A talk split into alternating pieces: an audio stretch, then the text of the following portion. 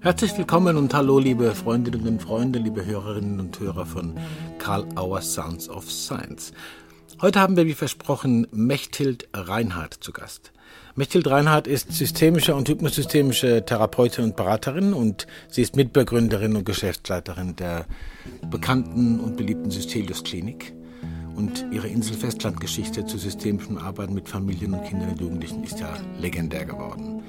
Sie gibt heute Auskunft über ihre Beziehung zu dem Begriff bezogene Individuation und ihrem ganz besonders an Kontexten und Balancierungsprozessen orientierten Verständnis systemischer und hypnosystemischer Arbeit in Einzelsettings, mit Familien, mit Klientensystemen größeren Zuschnitts und auch in der Organisation. Hören wir Mächte rein dazu, was sie Spannendes zu sagen hat über Josef Beuys unter anderem. Hallo, liebe Mechthild Reinhardt. Ich bin sehr glücklich, dich hier zu treffen und zum Gespräch mit Karl Auer Sounds of Science. Hallo. Ich finde es auch wunderschön. Grüß dich.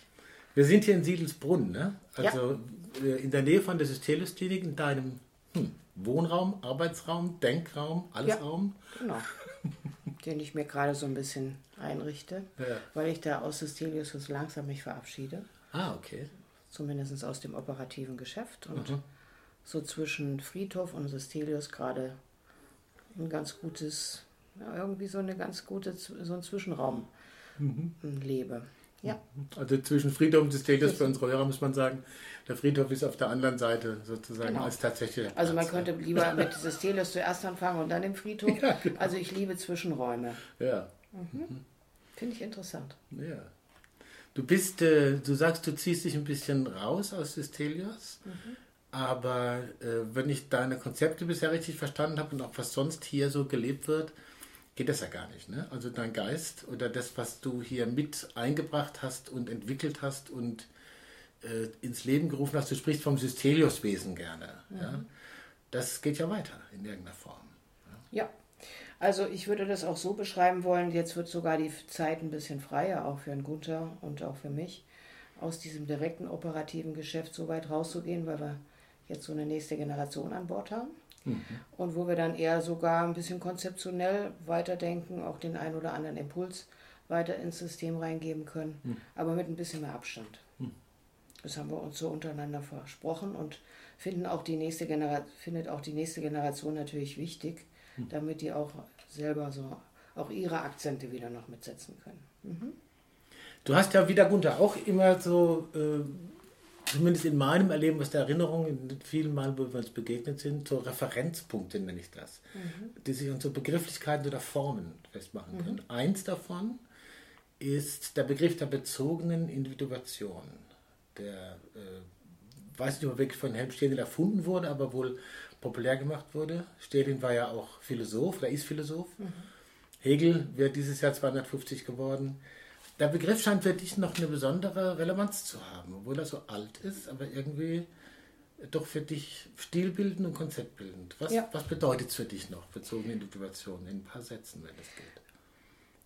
Also wenn ich ein paar Sätze dafür ähm, nutzen würde, würde ich dennoch auch anfangen, vielleicht ein bisschen mit einem kleinen Rahmen, dass ich eigentlich über diesem Buch Delegation und Familie von Helm Stierlin, was ich im Selbststudium für meine Diplomarbeit genutzt habe damals, dass ich da eigentlich zur Systemik gekommen bin. Mhm. Und deswegen ist dieses Konstrukt für mich in mir drinne so etwas, was sehr stark bis heute wirkt.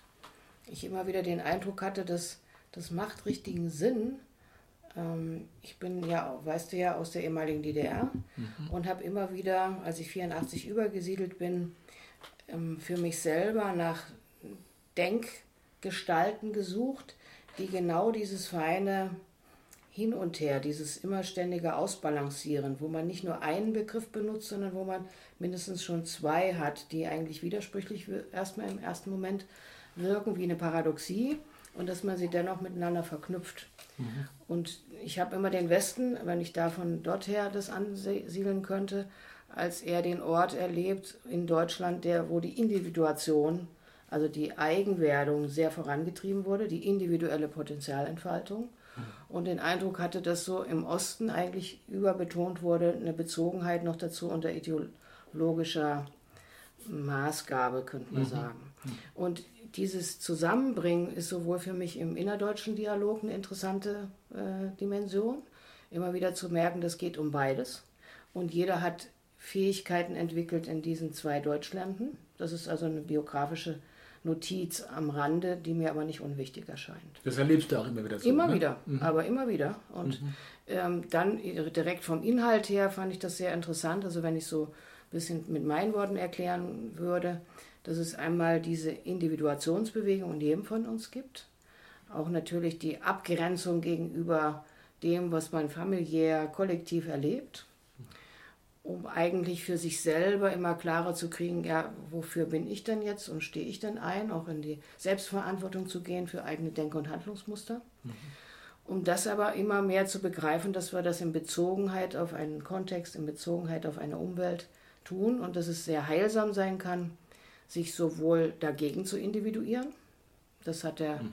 äh, hat also die Heidelberger Szene, also um Helm Stierling drumherum ja auch immer wieder betont. Mhm und dennoch, mir kam manchmal das dann überproportional vor ähm, und eigentlich diese bezogene Individuation mit, mit anderen, also sich im Umfeld eines Kontextes so zu individuieren, dass man dennoch kooperierende Strukturen entwickelt und nicht immer dagegen sein muss, sondern auch mal guckt, ja, wofür bin ich denn auf der Welt? Mhm. Das finde ich in dem gesamten Konstrukt ziemlich interessant. Mhm. Reicht dir das so schon ein bisschen so als. Ich glaube, das ist so viel Nahrung, da, da müsste man eigentlich jetzt mal eine Minute schweigen. Ja, absolut. Um das ein bisschen genau. nachklingen zu lassen. Ja, ja. Ähm, und, und auch nachzuhören. Mhm. Also ich verstehe, dass du diese beiden Pole, wenn man so will, diese mhm. beiden Bezüglichkeiten, Individuation und Bezogenheit, ähm, wie es in dem Begriff ja auch ist, als aufeinander angewiesen siehst, aber die können quasi ein bisschen überproportional kann in die eine, oder, die andere, andere Richtung kippen. Ja. Und mich hat es immer interessiert, wie finden wir, egal um welche Widersprüchlichkeiten es geht, wie finden wir immer wieder neue Balancen, also dass das eigentlich ein Prozess ist des ständigen Ausbalancierens, der nie zu Ende ist. Mhm. Und das ist jetzt nicht nur im innerdeutschen Dialog, und das fände ich jetzt viel zu verkürzt, sondern egal, worum es geht. Mhm. Auch in meiner eigenen inneren Welt, in meinem eigenen inneren System gibt es immer der Klaus Mücke hat das mal so genannt, Loyalitäten in Bezug auf die Bedürfnisse anderer. Ja. Und eigentlich tiefe Loyalitätsmuster bis hin in unsere organismischen Bedürftigkeiten, die so originär sind, dass die einfach nur mit mir, wie ich nun mal gerade in der Welt bin, was zu tun haben könnte. Und das immer wieder ständig, ähm, auch mit einer gewissen Beobachterperspektive versehend, in neue Balancen, je nach Kontext zu bringen, das halte ich für wichtig. Mhm. Ich habe gerade ein, äh, ein, Nachwort von dir gelesen. Ich möchte, möchte kurz auf Publikationen kommen, dann möchte ich dich auch gleich noch was fragen. Mhm. Äh, zu einem Buch von Vera Popper und Martina Groß, gell? Martina Groß, genau. Und die Maus hört ein Rauschen. Da ja. geht es um hypnosystemisches Erleben. Ja. Und äh, da hast du auch noch mal von diesem Zutrauen in dem Körper in der Welt. Also das ist ja für dich auch was ganz Besonderes, mhm. diese Bezüglichkeit mit dem, mit dem, dass wir Organismen sind, dass mhm. wir organische Wesen sind. Vielleicht willst du das noch ein bisschen ausfalten.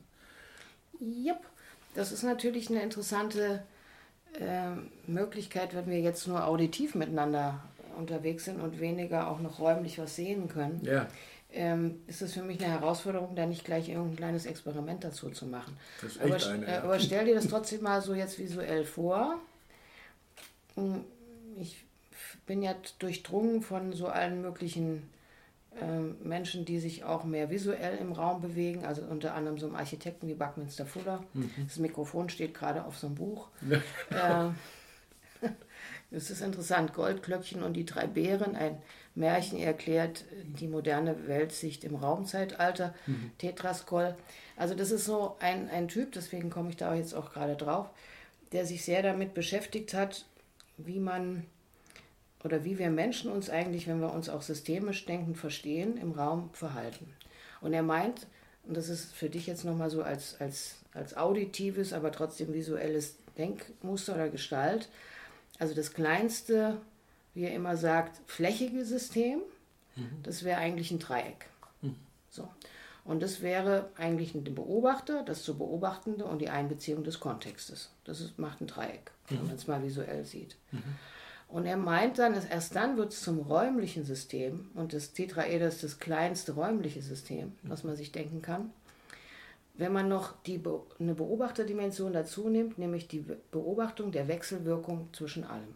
Mhm. Also wie das, der Beobachter das zu Beobachtende verändert, wie der Kontext sich dann verändert und wieder Einfluss nimmt und so weiter und so fort. Und wenn wir uns dann mal das räumlich denken, dann sage ich immer, wir Wesen, wir denkenden Wesen, äh, sind eigentlich ja auch in unserem Organismus 3D aufgestellt. Mhm. Wir sind eigentlich Körper. Verkörperte Wesen. Mhm.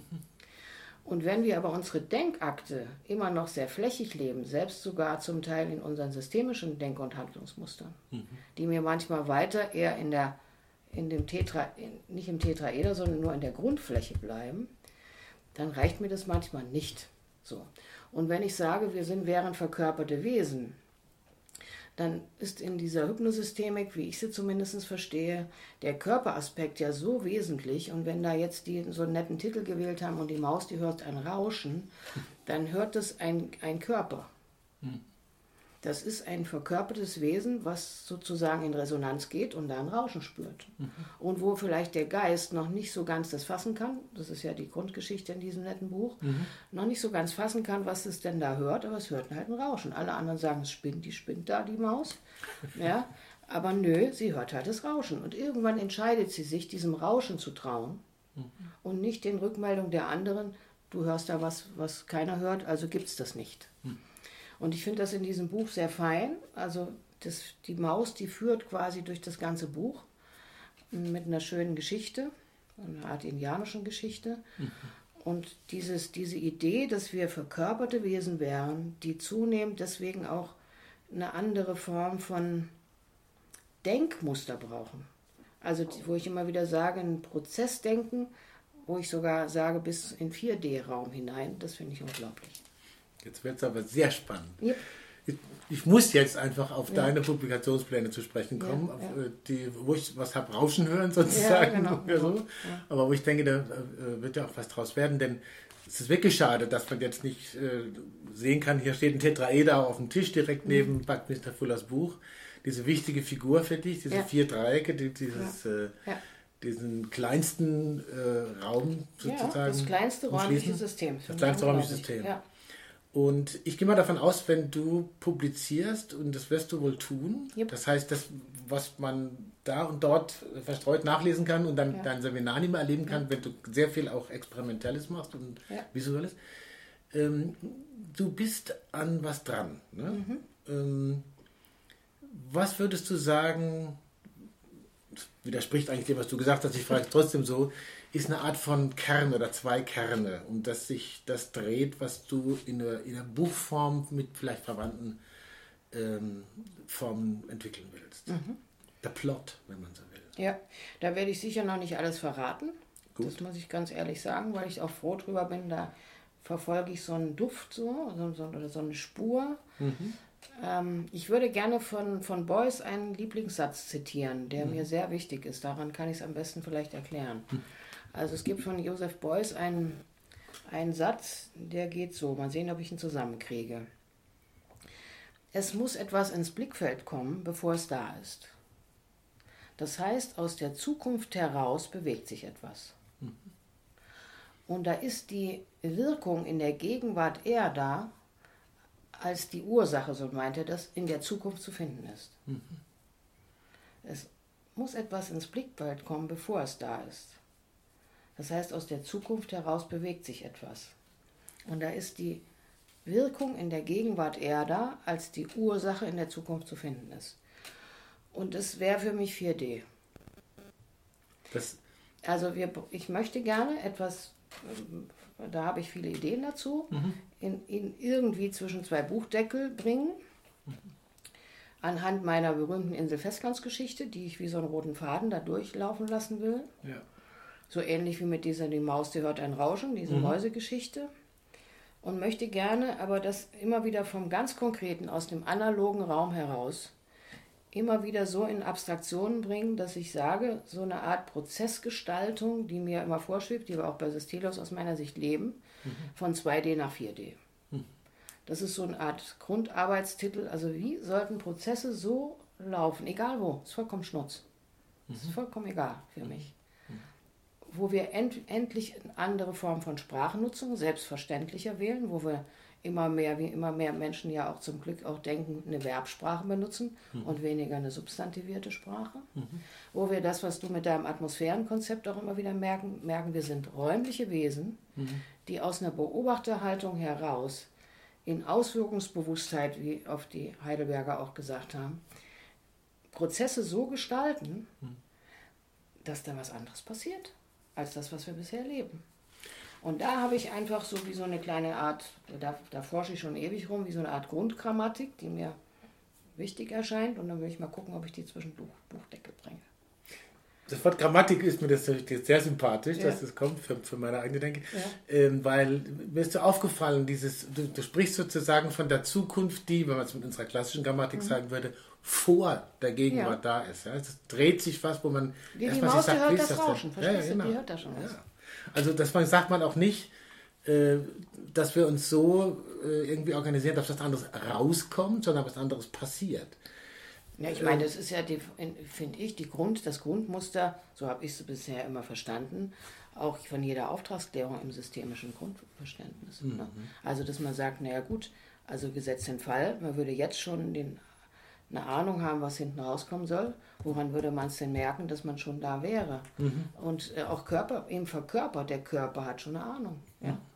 Ich habe jetzt gerade äh, auch nochmal so in, gestern in einem Seminar so einen Gedanken geäußert, der nicht von mir kommt, ähm, wo es eben darum geht, wir scheinen ja doch nicht nur wie Schlangen oder so, andere organismische Wesen, wie ein Frühwarnsystem zu haben. Also die ganze Hypnosystemik bezieht sich auf die Weisheit des, des Körpers. Mhm. Ja? Dass mhm. der Ahnungen in sich drinne birgt, wohin denn die Reise gehen könnte. Mhm. Wir uns aber von, mit unserer Kognition oft davon abtrennen. Und in diese, in die, an diese Quellkraft zu kommen, aber das noch mal ein bisschen mehr durchzubuchstabieren für e, egal für welche Prozesse. Mhm. Da habe ich Bock drauf. Klingt fast danach, wie wenn man das Buch fast von hinten lesen könnte, dann yep. hinterher nochmal. Vielleicht. Wieder zurück. Wir werden sehen. Ich will den nicht mehr entlocken. Ja, ja, genau. Ähm, aber äh, das gibt mir einen Stichpunkt für äh, eine nächste nächsten Fragekomplex, sagen wir mal. Äh, das klingt alles auch nach sehr äh, politischer Brisanz oder nach einem politischen Engagement. Davor hätte ich eigentlich auch gerne fragen wollen, es ist eigentlich eher äh, ein künstlerisches Engagement als ein rein intellektuelles. Ich glaube, das trennst du gar nicht so genau, Intellektualität mhm. und Künstler, mhm. Künstlerin sein. Ne? Also im Gegenteil, äh, wenn Beuys so sagt, jeder Mensch ein Künstler oder ist ein Künstler, mhm. manchmal wird das ist dazwischen gesetzt, manchmal nicht, dann meine ich das eher, dass wir eigentlich, wenn wir uns an unsere kreative Gestaltungskraft rankommen mhm. und endlich uns davon echt mal verabschieden, von diesem Konstrukt, wir wären irgendwelche abbildenden Wesen, was ja einfach definitiv nicht stimmt. Ich bin immer wieder so überrascht, dass das so wenig in die innere Welt schon als, als beziehungsstiftendes Konstrukt übergegangen ist, wie der Hüter sagt, als inneres Bild, sondern wir halten immer noch an einem inneren Bild fest, mhm. was der Komplexität des Lebens und der Evolution des Lebens überhaupt nicht entspricht. Ja, sondern wir denken, wenn wir abbildende Wesen wären, ja, dass wir dann halt natürlich immer noch weiter in einer objektiven Welt leben. Mhm. Und das mal wirklich zu unterbrechen, so richtig fundamental, mhm. da habe ich Bock drauf, das auch in, in diesem Buch weiterzuführen. Und die, die Frage, die du gerade gestellt hast, wenn du die nochmal konkretisieren würdest, auf das hin, was ich gerade gesagt habe, wäre ich dir sehr dankbar. Weil ich habe jetzt gerade so einen, so einen anderen Dreh, aber ich glaube, da werde ich dir nicht gerecht. Das ist aber immer sehr sympathisch, finde mhm. ich. Das ist ja auch für, für den Gesprächspartner, der die Fragen ja, genau. stellt, immer so eine, so eine Überraschungs... Mhm. Da kommt eine Überraschung nach dem anderen, bei mhm. dir besonders natürlich. Ähm, also es ist ein stark politischer Kontext drin, ein, politisches Moment. Ein, eine, ich will nicht von einem Anliegen sprechen. Es ist hochgradig politisch, scheint mir. Also in größeren Zusammenhängen gedacht als jetzt in einem Zusammenhang von Praxis oder von einer Arbeit mit einzelnen Personen, die man ja auch mit, mit äh, systemtheoretischen Bezügen machen kann.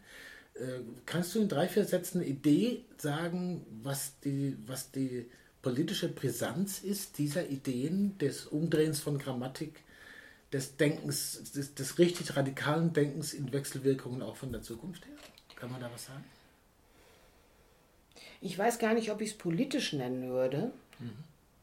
dennoch würde ich da mitgehen. Also ich würde da mich jetzt gar nicht unbedingt abgrenzen wollen. Ich denke, die Auswirkungen wären maximal politisch. Mhm. Aber ich glaube, der eigentliche Aspekt wäre für mich immer mehr zu begreifen, dass wenn wir keine abbildenden Wesen wären, sondern das endlich mal anerkennen, dass wir den Bezug zu einer inneren und äußeren Wirklichkeit uns ständig erfinden, dass also nie die Phänomene an sich das sind, sondern die Art und Weise, wie wir in Beziehung zu den Phänomenen gehen, dann hätte das natürlich Auswirkungen auf allen Ebenen. Mhm. Dann sind wir aber immer in der Mitverantwortung. Dann kommt es sozusagen auf die Art und Weise an, wie wir gucken, wie wir hören, wie wir blicken, also wie wir sozusagen bedeutungsgebend durch die Welt gehen dann ist das auch bei Corona nicht an sich, sondern wir könnten mal einfach sagen, wie wollen wir denn uns vielleicht rückwirkend betrachtet, aber das jetzt schon im Blick nehmend, mal irgendwann die Geschichte Corona erzählen. Mhm. Und wenn ja, wofür? Mhm. Wie wollen wir sie erzählen? Als eine Geschichte des Mangels und ach wie schlimm? Oder eher als eine Geschichte, wo wir sagen, wow, da haben wir in unserem Bewusstseinszuwachs wohl möglich, wenn man Menschsein so denken wollte, einen echten Zugewinn erlebt. Da mhm. haben wir auch Chancen mal für einen Moment spüren können, wohin die Reise gehen könnte, wenn wir uns von manchen anderen Sachen eher verabschieden täten. Und dann sind wir wieder bei dieser bezogenen Individuation und sowas allem. Ja, Aber für mich ist das schon, natürlich ist es letzten Endes politisch.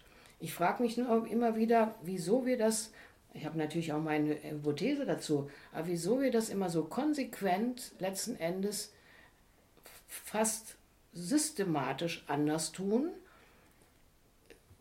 wenn wir quasi in den, in den pädagogischen Raum reingucken, mit dem ich mich ja relativ viel beschäftige, mhm.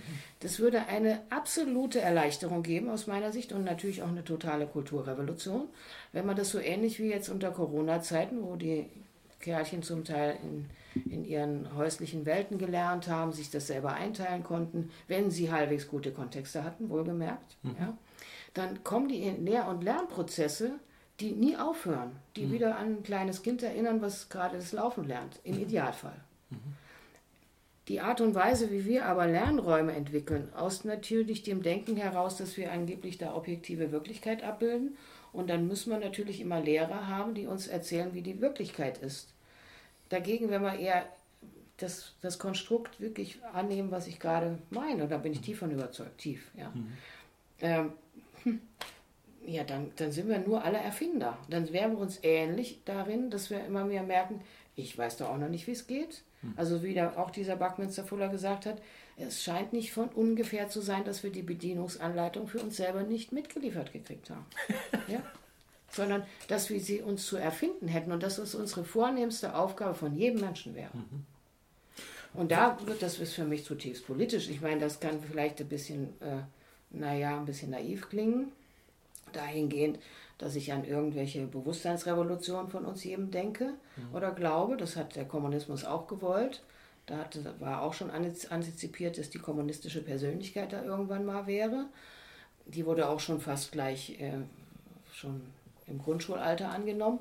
Das sind natürlich alles Sachen, da distanziere ich mich total. Aber ich glaube schon, dass ich, dass ich mich persönlich entschieden habe, meine persönlichste Sicht mit mir selber in Bezug auf diese äußere Welt so zu sehen. Das habe ich ja neulich jetzt mhm. auch gerade schon irgendwo in einem anderen Artikel, den wir auch da miteinander hatten, mhm. ähm, geschrieben. So im Sloterdijkschen Sinne, wenn die Geschichte der Menschheit überhaupt was Spannendes haben könnte, dann wäre es eine Geschichte des Erwachens. Mhm. Und an der Stelle kann ich Sloterdijk auch folgen. Also bei anderen Sachen nicht unbedingt, aber das finde ich spannend. Also, wenn ich dich richtig verstehe, bedeutet es ja auch, äh, also ich, ich habe mal gehört, jemand hat gesagt, wir reagieren zurzeit nicht auf Corona, in irgendeiner Weise schon, ne? auf ja. eine Art von, von Infektionsgefahr, mhm. aber wir reagieren, wir, wir, reagieren in erster Linie auch auf die Art, wie wir auf Corona reagieren. Das ist genau Also quasi auf uns selber. Absolut, das ist ein Feind. Das ist ja. genau. Also das meinte ich vorhin. Insofern ist das alles total politisch. Also nicht die Phänomene an sich zu nehmen, Corona mhm. oder was auch immer, sondern die Art und Weise, wie wir mit Corona in Beziehung gehen. Mhm. Oder wie wir dann unsere eigenen inneren, ja, wie soll man das sagen, nicht nur Stimmungen, sondern Entscheidungsprozesse immer wieder auch mitbeobachten und, und lernen, was hat denn das für Auswirkungen, wenn ich so sehe mhm. oder wenn ich es eher so sehe. Ist doch spannend. Also es gibt quasi kein, das unterscheidet natürlich von, von einer äh, kommunistischen Rigidismus zu sagen, es gibt kein Ziel, wo man immer sagt, so, das ist jetzt der perfekte Mensch oder, mhm. oder das, das perfekte Gesellschaftsbild. Aber du hast ja unheimlich viel Erfahrung äh, hier in Systelis mit Gunter zusammen, mit dem Team vor allen Dingen zusammen, mit allen, die hier gearbeitet haben und mit den Klientinnen und Klienten. Mit sowas, was man äh, auch Organisation der Selbstorganisation nennen könnte. Also die, äh, das, das wird ja immer wieder verhandelt und Selbstorganisation wird manchmal auch aus meiner Sicht ein bisschen nur bloß bewundert, aber so richtig äh, kann man nicht so genau sagen, was ist denn das mit der Organisation, der Selbstorganisation? Was braucht es, außer wahrscheinlich viel Vertrauen, um äh, in diesem permanenten Prozess etwas zusammenzuhalten? Dass es nicht auseinandergeht, sondern dass, es nicht, sondern dass es einfach weitergeht in, lass mich den Begriff nutzen, Autopoiese, wenn man so ja, ja. Also in der Organisation der Selbstorganisation, was ist da besonders wichtig? Was könnten andere auch lernen, wenn solche Modelle wie hier vielleicht doch den einen oder anderen Raum finden, wo sie Ähnliches gelebt werden kann? Das meinte ich vorhin mit dieser Grammatik, die ich da vielleicht in diesem zukünftigen Buch, da wo ich dran bin, so ein bisschen mit bedenken will. Da habe ich natürlich jetzt so aus dem, aus dem Tun heraus immer so auch in diesem Luhmannschen Sinne, das liebe ich ja auch, diesen Satz, dass jede Form von, aus diesem Denken heraus, jede Form von Handlung eine Form oder jede Form von Praxis eine Form von Theorie und mhm. jede Form von Theorie eine Form von Praxis wird. Und da hat sich natürlich ein Erfahrungswissen, fast wie so ein Schatz entwickelt. Den kann ich mit ein paar Worten dann oft nicht so einfach benennen. Das möchte ich dann auch mal ein bisschen mehr ausführlicher mhm. beschreiben, weil wenn das andere dann mal hören von mir und manchmal auch nur in fünf Minuten, dann ziehen sie sich aus ihrer Welt natürlich wieder nur das raus, was zu ihnen gerade passt. Hm. Also ich würde mal so anfangen. Ich habe gerade den David Bohm entdeckt, noch tiefer, als ich ihn bisher entdeckt habe. Der ist so ein Dialogmensch, mhm. so ein Physiker.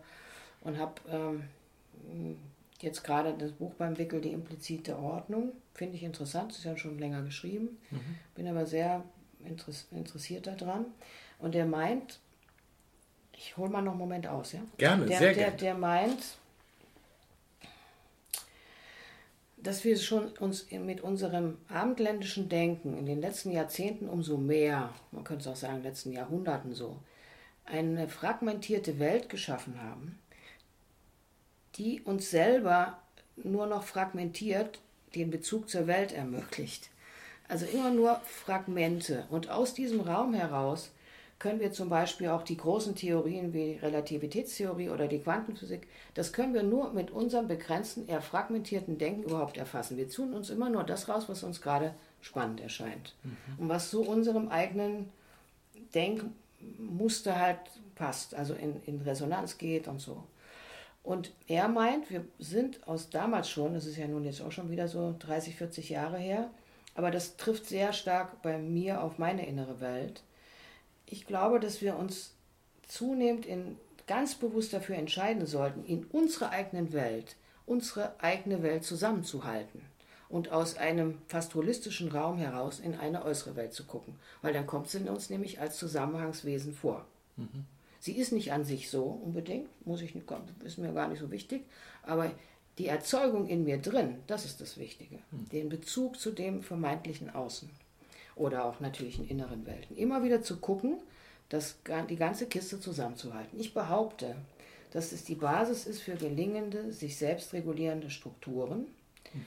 wo, wo es immer mehr handelnde Akteure braucht, die, wenn sie so eine Art organismische Struktur, dem fast der Natur abgelauscht, ent, entfalten wollen, künstlich entfalten wollen, dass die handelnden Akteure mit sich selber so in Kontakt sein müssten, dass sie ihre eigene Weltsicht so reflektiert auch leben und auch mit genug Abstand, dass sie zumindest für sich selber ihre Welt zusammenkriegen. Weil sonst ist es ein, ein, ein, ein riesen ja, wie soll man das sagen, Einflugschneise, dass jeder irgendwas macht und das dann noch mit Selbstorganisation beschreibt. Ich glaube, es ist selbstorganisiert ist alles. Da mhm. entwickelt sich, weißt du gut genug, dann entwickelt sich irgendwas. Mhm. Autopoetisch entwickelt sich was. Das ist mhm. auch in Ordnung. Wenn ich also künstlich was entwickeln möchte, was eher diesen natürlichen Prozessen entspricht, mal sehr verkürzt gesagt, glaube ich, braucht es immer ganz bewusst systemtheoretisch gedacht eine Grenzziehung, eine Unterschiedsbildung zwischen einem Innen und einem Außen. Mhm. Mhm. Auch eher ein räumliches Verständnis davon. Ich denke dann schon immer an so eine Art kugelige äh, Struktur, die dann immer so ein bisschen amöbenförmig so atmend mal sich zusammenzieht und mal ein bisschen auseinandergeht. Also wo Zentrum und Peripherie eine Rolle spielen und nicht mehr oben und unten Kategorien. Hm. Was geht man näher ran, mal ein bisschen weiter weg, dass es fast so einer Atmung entspricht. Mhm. Und es braucht natürlich immer etwas, wo sich, also mal so verkürzt gesagt, wo es um ein Wofür geht, worum sich und wofür sich dann diese, dieses Wesen sozusagen konstituiert. Mhm. Sonst wird es also einen Sinn. Ja.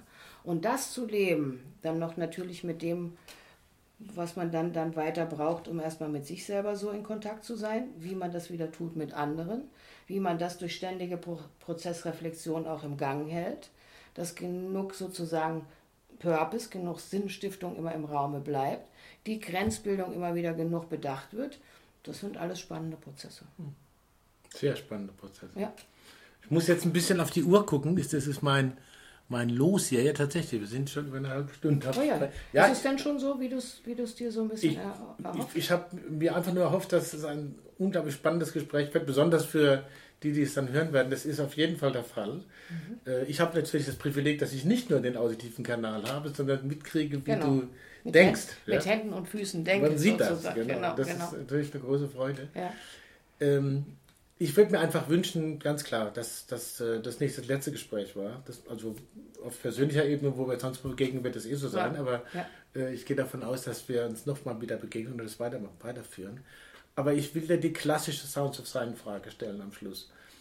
Äh, als wir ausgemacht haben, wir für uns Gespräch und vielleicht auch im Laufe des Gesprächs oder davor, äh, gab es irgendeine Frage, wo du gedacht hast, oh, die kommt bestimmt oder die wünsche ich mir vielleicht sogar oder die fürchte ich, wobei ich das bei dir nicht glaube, und äh, sie kam nicht. Und dann wäre die Gelegenheit zu sagen, auf die kannst du jetzt noch eingehen, wenn nicht das nächste Mal. Ich würde es gerne ein bisschen modifizieren, diese Frage. Ach was. das, genau. Und zwar, ich meine, dass du die vorhin sogar mal ein bisschen mit reingebracht hast und ich habe dann nur nicht das weitergeführt. Mhm. Deswegen würde ich eigentlich fast von dir einen Faden aufgreifen, den ich nicht weitergeführt habe und der mir aber noch wichtig wäre. Mhm. Also das mit diesem Prozessvertrauen. Ich glaube, du hast es vorhin mal kurz reingegeben. Ja. ja. Und das würde ich gerne nochmal befragt mhm. werden. Entweder stellst du noch eine Frage dazu oder ich sage schon gleich das, was ich sagen will. Na, ich hatte gesagt, es braucht außer Vertrauen sicher viel anderes, aber das ist wahrscheinlich bei dir. Da würde ich gerne äh, vielleicht abschließend noch so ein bisschen was, wäre das in Ordnung? Das fände ich sehr spannend. Weil das, ja. mhm. weil das passt dann wieder nochmal zu dieser, Und nicht nur ich, glaube ich. Zu dieser mhm. Tetraederstruktur. Also das habe ich auch schon vor längerer Zeit mal in einem Artikel verwendet. Ich finde einfach dieses salutogene Konzept von dem Antonowski ziemlich schön. Ja. Mhm. Beschäftigt mich sehr, habe immer wieder da auch rumgedacht und ich transportiere diese Begrifflichkeiten eben gerne in grafische Strukturen. So. Und für mich ist das sozusagen ein Dreieck. Hm? Also ein flächiges System. Mhm. Der redet sogar substantiviert er und ich versuche das eher in Verbform und sage, es braucht, damit etwas Gesundheitsförderliches im Raum entsteht und erhalten bleibt. Das ist ja für uns ganz wichtig, auch bei Systelus mhm. als Gesundheitszentrum. Ja. Mhm. Dass es immer genug Verstehbarkeit geben sollte. Ich nenne genug Verstehen, also dass ich genug verstehen und durchblicken kann. Mhm. Dass ich auch genug gestalten kann. Mhm. Dass ich auch genug sinnstiftend durch die Gegend ziehen kann. Das sind alles so für mich Aspekte, die absolut wichtig sind. Aber für mich wird es erst eine räumliche Struktur, was ich mit dem Tetraeder meine, mhm. wenn ich begreife, dass das alles noch Aspekte sind, die wir Menschen tun können. Mhm. Das ist unser Job, unsere Mitverantwortung. Und dann braucht es aber so etwas, das nenne ich Hingabe an den Prozess. Dass, wir, dass man irgendwie merkt, der Prozess fängt an zu führen. Ich muss nicht alles selber tun. Mhm. Also genau wie der Atem. Der ich muss ja nicht jeden Moment denken, dass ich jetzt gerade atme, sondern der Atem führt mich. Meine Beine tragen mich im Durchschnitt. Die organismischen Strukturen des Gras wächst von allein. Mhm. All die eigentlichen Sachen, die uns lebendig sein lassen, die laufen von allein, die tun wir nicht. Mhm. Es tut es für uns, ganz unwillkürlich.